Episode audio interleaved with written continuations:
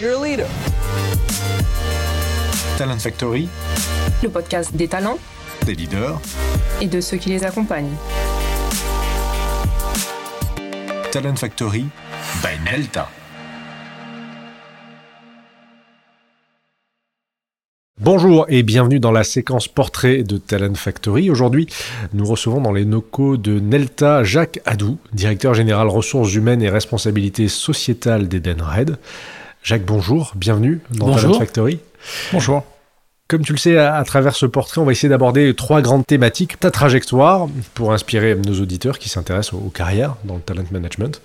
Ta vision, tes conseils sur les enjeux, les grandes tendances de développement des dirigeants et tes bons plans, partager des retours d'expérience, des partenaires avec qui tu as le plaisir de travailler ou des bonnes pratiques que tu as pu éprouver pour partager avec tes pairs.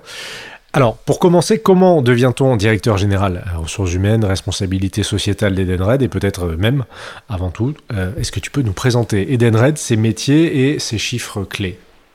Ben, Aujourd'hui, euh, Edenred est un leader mondial dans les transactions auprès des entreprises. C'est en quelques chiffres 2,9 milliards de volume d'émissions, 1,5 milliard de, de d'affaires, 6,7 millions de bénéficiaires, 120 000 entreprises et collectivités locales clientes, et c'est bientôt 50 ans d'expertise.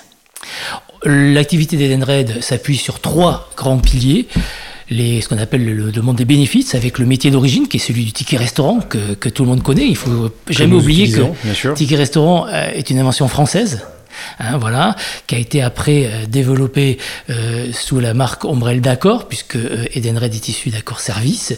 Et il y a 9 ans, il y a eu un spin-off, donc Accord Service est devenu Edenred, et depuis nous avons continué notre développement de manière autonome. Donc je reviens sur les, sur les activités, donc l'activité, le pilier principal qui reste effectivement les bénéfices avec ce, ce, qu'on appelle le meal voucher, puisque c'est une invention française qui s'est propagée à l'international et de très belle manière. Un deuxième pilier qui est ce qu'on appelle Fleet and Mobility qui est tous les services aux entreprises euh, autour de la mobilité. Donc ça veut dire ça peut être les cartes essence, ça peut être la maintenance, l'entretien des flottes mobiles, mais c'est aussi la gestion des notes de frais, par exemple, tout ce qui est autour de la mobilité. Et un dernier pilier qui est euh, le euh, corporate payment Partant du principe que le métier d'origine d'Edenred, de, finalement, c'est faire de la transaction financière hein, entre différentes parties prenantes. Eh bien, il nous est paru logique, euh, avec en plus la digitalisation, d'aller vers ce type d'activité euh, où on fait de l'intermédiation financière entre, par exemple, Foncia et ses syndics, entre IATA et les agences de voyage, pour illustrer à travers euh, deux de nos clients. Et tu le disais tout à l'heure, à peu près 9000 personnes, c'est ça à la fin de l'année Oui, à peu près 9000 personnes à la fin de l'année. D'accord. Tu peux revenir sur ton parcours peut-être pour nous dire comment tu es devenu, comme le disait Michel, euh, DGRH et responsabilité sociétale chez Edenred? Je suis arrivé euh, chez Edenred en juin 2017. Euh, auparavant, j'avais une carrière qui commence à être maintenant un petit peu consistante dans les ressources humaines. Après mes, après mes études, j'ai fait un passage très court dans la banque et euh, je me suis très vite réorienté vers les ressources humaines. Alors que sincèrement, au départ, c'était pas une vocation. Quand j'ai terminé mon cycle d'études supérieures, j'avais pas, voilà, j'étais dans la banque parce que vu ma formation de base, bah, c'était facile d'intégrer ce type d'activité. Et euh, après, je me suis rendu compte que ce qui finalement était important, c'était l'humain, que j'avais envie de m'orienter vers ça. Et c'est pour ça que je suis rentré dans un cabinet de recrutement. Et puis après, euh, comme c'est souvent le cas, euh, un client m'a recruté pour être euh, DRH d'une de ses activités. C'était la société Porsche, fabricante sanitaire salle de bain qui était racheté à ce moment-là par le groupe American Standard. Et puis après Porsche, je suis parti chez Virgin, où j'ai été DRH de Virgin Store Europe du Sud pendant quelques années de Virgin, je suis passé chez SFR. Euh, voilà, j'ai eu la chance d'être dans, dans, les télécoms au moment de l'explosion des telcos. C'était une aventure tout à fait excitante. Euh, après SFR, un court passage chez Accor pendant deux ans, et où les gens de Capgemini sont venus me débaucher, où j'y suis resté près de neuf ans. Et puis euh, une rencontre il y a deux ans avec euh, euh, une personne assez exceptionnelle, Bertrand Dumazy, le, le patron d'Edenred, qui m'a convaincu effectivement que l'aventure d'Edenred était ce qu'il fallait vivre en ce moment, et je l'ai suivi, et depuis je ne regrette pas une seule seconde.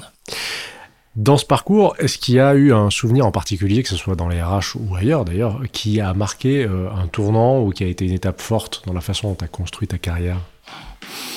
Bah, je crois que le, le- le premier, le vrai tournant, c'est quand je rentre dans le, dans le recrutement que je décide, de- voilà, je, dis que je décide de ne plus être, pas être un banquier, euh, mais d'être un homme de ressources humaines. C'est là où se fait euh, la, la- la rupture. Et après, euh, je crois que chaque fois que j'ai changé, changé d'entreprise, parce que vous avez pu le constater, les domaines d'activité sont tout à fait différents. Et je crois que c'est d'ailleurs une des richesses de la fonction ressources humaines, Oui. c'est qu'on peut avoir travaillé dans le retail, euh, dans les salles de bain, dans les telcos, euh, aujourd'hui dans les services aux entreprises, et, et ce, je dirais, en ayant une vraie logique, une vraie cohérence. Et, et à chaque expérience m'a énormément enrichi. Et, et c'est avant tout des rencontres. Je crois qu'on va, quand on choisit, j'ai jamais choisi une entreprise, j'ai toujours choisi un homme euh, avec qui j'avais envie de travailler. Ouais. Voilà. Les rencontres, tu l'as abordé, euh, il y a déjà eu donc ton patron aujourd'hui qui t'a Ouais. convaincu. Est-ce qu'il y a eu d'autres rencontres à des étapes clés de ta carrière qui t'ont permis de faire les bons choix, que ce soit d'ailleurs dans les entreprises dans lesquelles tu as travaillé ou des rencontres de pairs ou d'autres personnes qui t'ont apporté les bons conseils au bon moment? Je crois que tous les, tous les, les directeurs généraux avec qui j'ai pu travailler m'ont, à, ch- à chaque étape de ma carrière, permis de franchir un palier. Ça, c'est très important. Et, et d'ailleurs, chaque fois que j'ai changé de job, c'était, comme j'explique souvent, c'est souvent, c'est jamais avec le désir de quitter, c'est avec l'envie de rejoindre. Voilà, c'est euh, toujours quelque chose qui m'a marqué et euh, chaque chaque contexte, chaque personne m'a permis de m'améliorer, m'a permis de, de, découvrir euh, et d'appréhender de, nouveaux domaines dans les ressources humaines. Et c'est d'ailleurs toujours une preuve d'humilité. C'est qu'effectivement, même aujourd'hui, avec près de 30 ans d'expérience derrière moi, chaque fois que je reprends un nouveau challenge, je sais que je repars de zéro. Ouais. Avec bien sûr ce capital d'expérience qui peut me permettre peut-être d'apprendre un peu mieux les choses, mais la- la- le, principe de base dans les ressources humaines, ça doit être l'humilité face aux situations. Ouais.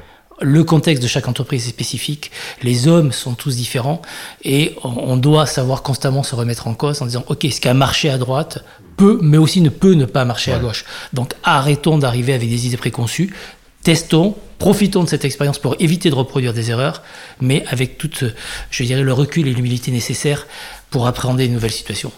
Tu, tu parles d'humilité et en préparant, on évoquait le fait de partager une frustration ou un échec. Est-ce que justement tu peux partager euh, ce qui n'est pas euh, intuitif en général, un échec ou une frustration relativement importante? Oui, euh, parfois le, le sentiment, en tout cas au moins sur une de mes expériences, d'avoir ne pas avoir euh, ne pas avoir pu, pardon, aller jusqu'au bout de la transformation que j'avais imaginée. Euh, je crois que chaque fois que j'ai repris un challenge, c'est qu'il y avait quelque chose à construire. Quand la situation est stabilisée, que tout va bien, finalement, je commence un peu à m'embêter. Je vais être un peu maso sur les bords et euh, je repars de, de zéro en disant voilà, là c'est bon, il y a un challenge, un truc à construire, on va y aller. Et je crois que c'est un peu ce, ce qui aujourd'hui, a- ce qui a guidé, ce qui continue à guider ma vie professionnelle. Donc quand j'arrive, en général, quand je prends un nouveau job, c'est qu'il il faut mettre un certain nombre de choses en place. Donc j'arrive avec des idées, des ambitions. Et oui, quand j'arrive pas à le faire euh, assez suffisamment vite, et quand j'ai pas pu aller jusqu'au bout de mes idées, oui, c'est une vraie frustration. Sur cet exemple que tu mentionnes, est-ce qu'avec le recul, tu as, tu as pu comprendre euh, où avait été le blocage? Est-ce que c'était un. Ouais, les blocages, c'est toujours des blocages d'hommes. D'hommes? Bah, Ouais. bien sûr, d'hommes Ouais. ou de femmes, enfin, j'ai voilà, mais c'est toujours un moment que le changement fait peur. Ouais. Le changement fait peur. Il est beaucoup plus confortable de rester sur ses acquis que de se remettre en cause tous les matins. Hmm. Mais on sait très bien que dans le monde aujourd'hui, ce qui marche, c'est les gens qui se remettent en cause tous les matins.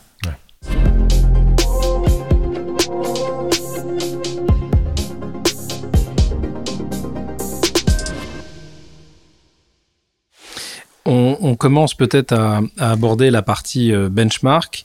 Est-ce que là, euh, tu peux nous donner un petit peu, toi déjà, ton état de l'art chez, euh, chez Edenred? On parlait de métriques, ou en tout cas, euh, combien de, de viviers tu vas gérer, comment tu les accompagnes. Est-ce que tu peux nous donner un petit peu une vision d'ensemble sur ce point-là? Alors, au niveau du groupe, on, on gère à peu près une population de 400 personnes. Hmm. Euh, qui, euh, à peu près l'ensemble des, collaborateurs qui ont une fonction de comité direction dans le groupe. Euh, Edenred est présent dans 45 pays, donc c'est c'est très international. Et il est important de gérer, d'avoir une vision de cette communauté de management, à la fois bien évidemment pour être sûr que nous avons les bonnes personnes euh, au bon endroit, et euh, derrière pour euh, avoir le niveau euh, de rétention suffisant pour gérer les carrières de nos potentiels et s'assurer que nos key people sont sécurisés entre guillemets. Il y a une segmentation justement entre euh, cadre dirigeant, euh, au potentiel, donc key people. Il y a Bah, dans, les, dans, les, dans, la- dans les talent review, on, on- on- donc on fait une, une talent review avec la direction générale de l'ensemble de cette population tous les ans.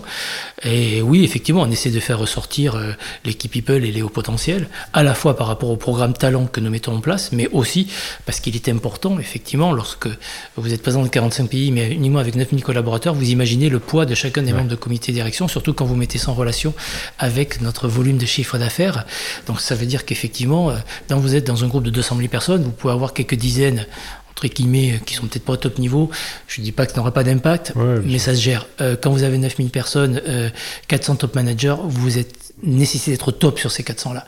Euh, dans un contexte mondial aujourd'hui de guerre des talents et de pénurie des talents, et, et et qui est mondial, hein, qui n'est pas qu'européen, etc., qui est mondial, moi je, peux, je le constate tous les jours, eh bien effectivement, vous devez absolument préparer l'avenir et vous assurer que les hauts potentiels sur lesquels vous investi- vous investissez sont toujours dans des postes motivants pour eux, avec des vraies perspectives de carrière, et que les key people, euh, qui sont donc stratégiques pour la réussite de certains projets, sont aussi dans des environnements qui favorisent leur épanouissement. Quand, quand justement, euh, pardon, Ça ne veut tu- pas dire qu'on s'occupe pas des autres non plus. Ouais, ouais. Ouais. Et, et quand tu essayes de te, de te comparer, parce que les métiers d'Edenred sont relativement spécifiques, vous regardez quoi pour aller justement chercher ces talents ailleurs? Qu'est-ce que vous allez, où est-ce que vous allez les chercher et qu'est-ce que vous allez chercher comme ADN Bah, ce qu'on va, je ne sais pas s'il y a une définition du talent. Euh, par contre, en tout cas, je sais ce qu'Edenred attend de ses talents. Euh, c'est des, forcément des, des personnes. D'abord, aujourd'hui, on, Edenred est en train euh, d'accélérer et accélérer depuis de- déjà quelques années dans la transformation digitale. Nos métiers sont complètement en train de, de se transformer. Donc, il faut qu'on ait des personnes qui puissent nous permettre d'accompagner, voire d'accélérer ce changement, euh, avec donc une très grande ouverture d'esprit, une capacité, une agilité extrêmement forte, euh, et des personnes qui ont envie finalement de combiner à la fois l'esprit start-up et euh, l'appartenance à une entreprise qui est un leader mondial. Je crois que c'est comme ça, euh, c'est à la fois les profils qu'on recherche et c'est aussi ce que viennent chercher les, les talents qui nous rejoignent. C'est ne pas être dans les lourdeurs euh, d'une entreprise, euh, voilà, peut-être avec une organisation mondiale un peu matricielle, très, très, Ouais. voilà, un peu pesante, euh, mais avoir cette, voilà, cette agilité, cette réactivité avec un esprit entrepreneurial très fort et en même temps la sécurité, si on peut dire, d'un groupe installé, coté, qui se donne les moyens de ses ambitions. Ok. Pour gérer cette population, c'est c'est- c'est 400. euh, tu as une équipe dédiée dans ton périmètre Oui, j'ai une équipe euh, groupe, mais qui est assez légère parce que ce que j'ai aussi retiré de mes diverses expériences, c'est que plus vous avez des structures lourdes en termes de siège social ou quarter, euh, plus effectivement ça crée. euh, je dirais des demandes auprès des pays et je crois que les pays il faut les laisser tranquilles les pays il faut les aider euh, faut pas les encombrer quand vous êtes dans, des, dans, dans une structure comme la nôtre, euh, le, le- le but des gens qui sont euh, dans les opérations dans les pays, c'est d'aller chercher du business, c'est de développer l'activité, c'est pas de constamment remplir euh, des tableaux Excel pour satisfaire, je dirais, euh, le- l'ambition ou les demandes de, de quelques personnes au niveau des, des headquarters. Donc, nous, on a un- le CGRU s'appelle ça l'IQ, et l'IQ, il est là pour servir les opérations, il n'est pas là pour embêter les opérations. Donc, on a une structure assez légère, mais avec des gens très efficaces, avec une partie CSR, une partie euh, animation des communautés métiers et gestion des équipes du siège, euh, une partie euh, compensation et benefits, parce que comme on fait quand même pas mal de mobilité internationale, il y a une vraie complexité là-dedans, et puis bien sûr une partie HR development et talent. D'accord. je, je suppose que Et dans, tout ça, c'est fait une douzaine de, excusez-moi, tout ça fait une quinzaine de personnes. Ouais, ok, Voilà. d'accord. je, je suppose qu'avec 45 pays dans, euh, dans, ton, euh, dans ton périmètre, euh, un des enjeux des programmes quand tu les réunis, ces 400, c'est qu'ils se connaissent, qu'il y ait une forme de, de communauté qui se mette en place. Comment est-ce que tu travailles sur cet axe-là? Alors déjà, on a, on a quelque chose qui s'appelle le, le, le QMM, qui s'appelle le Quarter euh, Management Meeting, où euh, quatre fois, donc euh, après chaque euh, quarter, on donne, une- on fait un life size euh, et, euh, une conf call où euh, toute cette communauté réunie et le, le patron euh, Bertrand Dumazy et les différents, différents membres du GEC donc donnent les informations sur le quarter qui vient de se passer. On, a, on a vraiment ce- cette volonté de faire descendre l'information de manière très forte.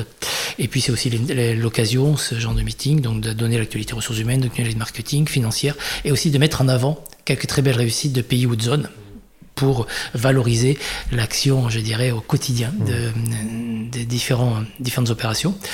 Voilà. Et puis, on a une convention tous les ans qui réunit à peu près les 250 euh, top managers. Alors par rotation, certains peuvent y être, euh, et puis une autre année et pas l'autre, mais enfin voilà. Et on a également en début d'année euh, ce qu'on appelle le, le GM Meeting, où on réunit tous les patrons de pays pour donner les grandes lignes et pour partager.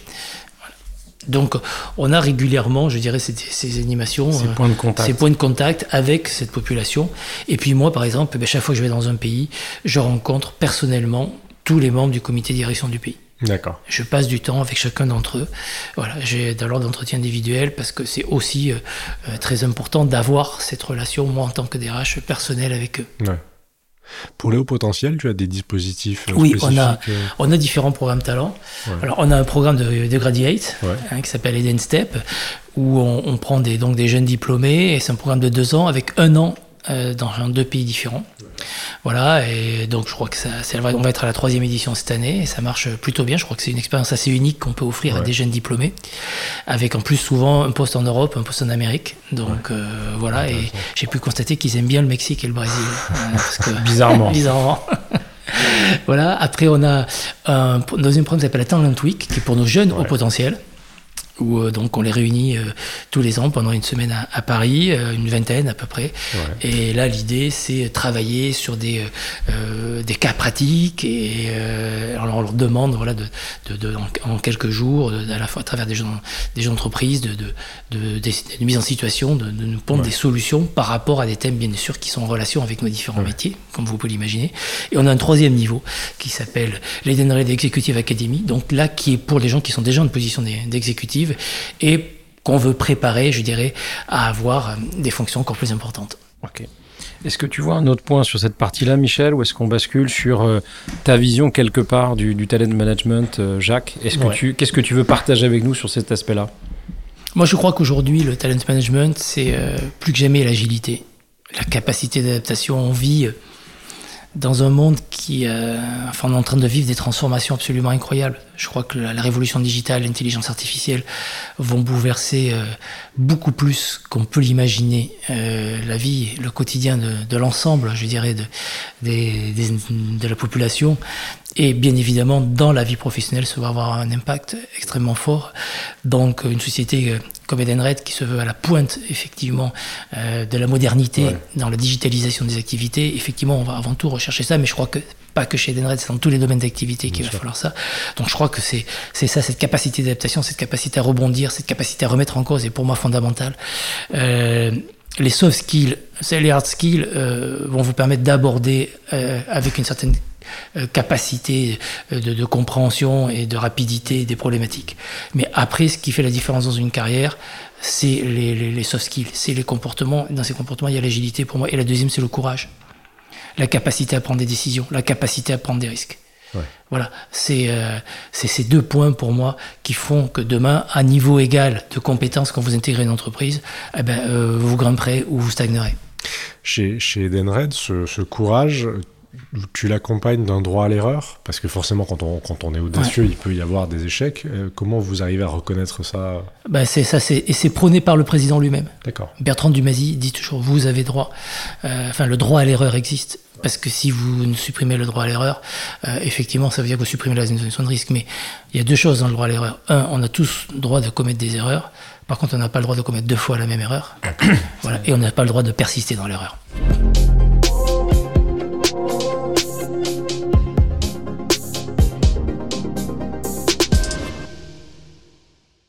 Euh, euh, Michel, en, en- en préambule, parlait de, de track record ou réalisation. Est-ce qu'il y a quelque chose justement sur l'aspect du, talent management que tu voudrais partager comme une véritable réussite, que ce soit d'ailleurs chez Edenred depuis que tu es arrivé à l'été 2017 ou même euh, précédemment? Est-ce qu'il y a quelque chose qui t'a marqué et qui a eu un tel effet, un impact sur les people, le business, euh, les, les, comités exécutifs que tu as envie de- de partager encore une fois avec nous?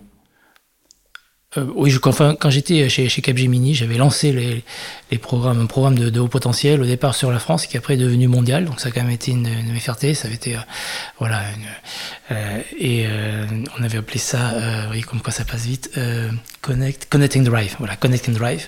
Qui était l'objectif, c'était de, de créer un programme de, de haut potentiel. Il n'y en avait pas euh, quand j'étais arrivé en- dans la société en, en 2009. Et on a démarré ça sur la France et ça a été une telle réussite qu'après c'est devenu européen. Et quand quand je suis parti, c'était en train de devenir mondial. Donc euh, ouais, c'était c'était C'était plutôt quoi bien. ouais. les, les ingrédients d'après toi Mm. qui le rendaient aussi unique ou aussi efficace ce programme Euh, Je crois que c'était la, la capacité effectivement à, à réunir euh, des gens d'environnements culturels euh, et euh, professionnels de- différents et euh, de les projeter vraiment dans l'avenir de ce qu'était Capgemini et dans le- les projeter également dans le futur de leur carrière. Et pour faire au-delà de ce programme euh, euh, et la connexion que ça a pu faire naître avec derrière des, des, des alumni internes qui se sont créés Ouais. sur ces, sur ces programmes-là. Et, et donc, euh, et a, vrai- a vraiment créé un, un- un réseau de, de jeunes très potentiels. Voilà. C'était c'était une expérience intéressante.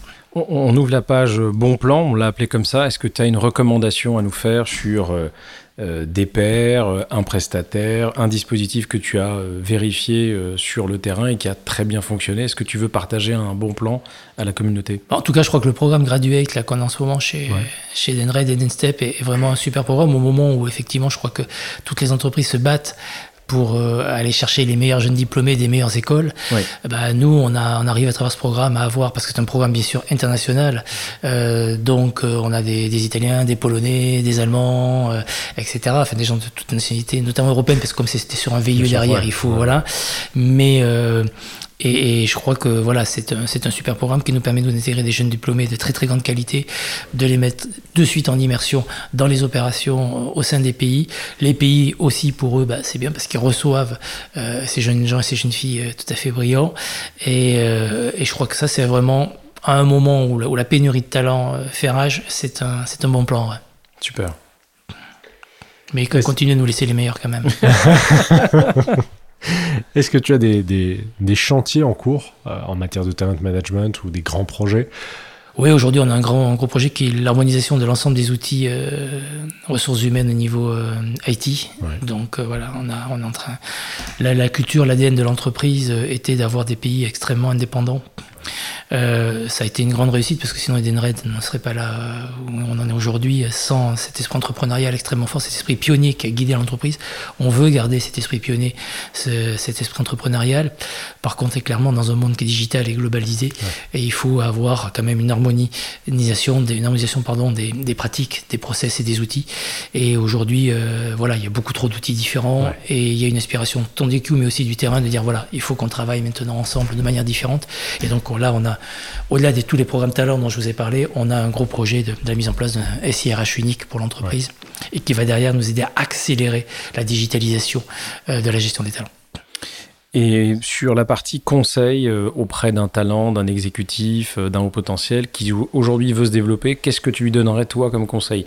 Tu as déjà lancé des messages forts sur l'agilité, la capacité d'adaptation. Qu'est-ce que tu lui dirais de plus? D'aller toujours vers ce qui le passionne et pas forcément euh, voilà vers euh, ce qu'on lui c'est de, de, de devenir maître de, de son destin. Voilà c'est c'est pas qu'est-ce que je dois faire c'est qu'est-ce que j'ai envie de faire. C'est intéressant qu'un DRH dise ça. et qu'est-ce que quand j'ai envie de faire si je fais ce Ouais. que j'ai ce dont j'ai envie eh ben je réussirai. Donc euh, voilà. Et aujourd'hui effectivement je pense que les schémas de, de, de carrière sont pas prédessinés. Ouais. Euh, et euh, il y a une capacité effectivement là aussi à rebondir. à- on aura tous plusieurs métiers, on aura tous, on, on travaillera tous dans, plus, dans plusieurs univers. Et je pense que c'est avant tout la, la passion et l'envie qui doit guider une carrière.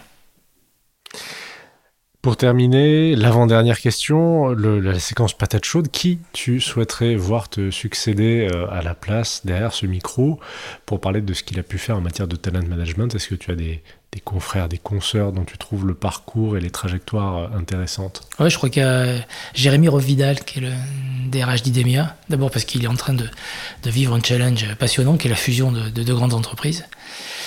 Et puis euh, voilà, c'est quelqu'un avec qui j'ai pas mal travaillé quand j'étais chez Capgemini, euh, que je continue à voir, et qui a un parcours professionnel assez intéressant. Dernière question, ta chanson préférée pour terminer ce portrait en musique, qu'est-ce qui peut te caractériser, ou toi, ou ton entreprise, ou ta fonction? Je sais pas y a une chanson qui caractérise ma, ma fonction, mais bon, j'ai- j'ai- j'aime beaucoup le rock. J'ai eu la chance d'être DRH de Virgin, euh, de C'est vrai. rencontrer des gens comme Quentin Tarantino. ou Des, voilà, donc euh, j'ai, ça a été beaucoup de bonheur cette période. Et puis je suis un enfant de, des années 80 et du punk, donc euh, les Clash resteront à jamais pour moi le plus grand groupe de rock du monde. donc euh, voilà. C'est quoi C'est rock de Casbah c'est- Ouais, ça serait plutôt London Calling ou euh, Police on My Back. Ok. Bah écoute, Merci beaucoup. Merci Jacques. Merci beaucoup à vous. Au revoir. Au revoir.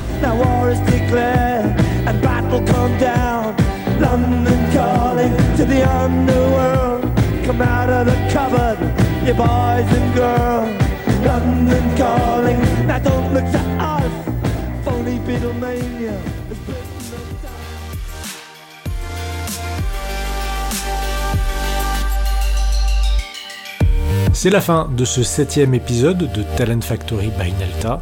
Merci à Jacques Adou pour sa participation et ce portrait. Merci à vous pour votre écoute, pour votre assiduité. Nous vous souhaitons une excellente rentrée et nous vous disons à très bientôt pour des nouveaux portraits, des débats, des focus.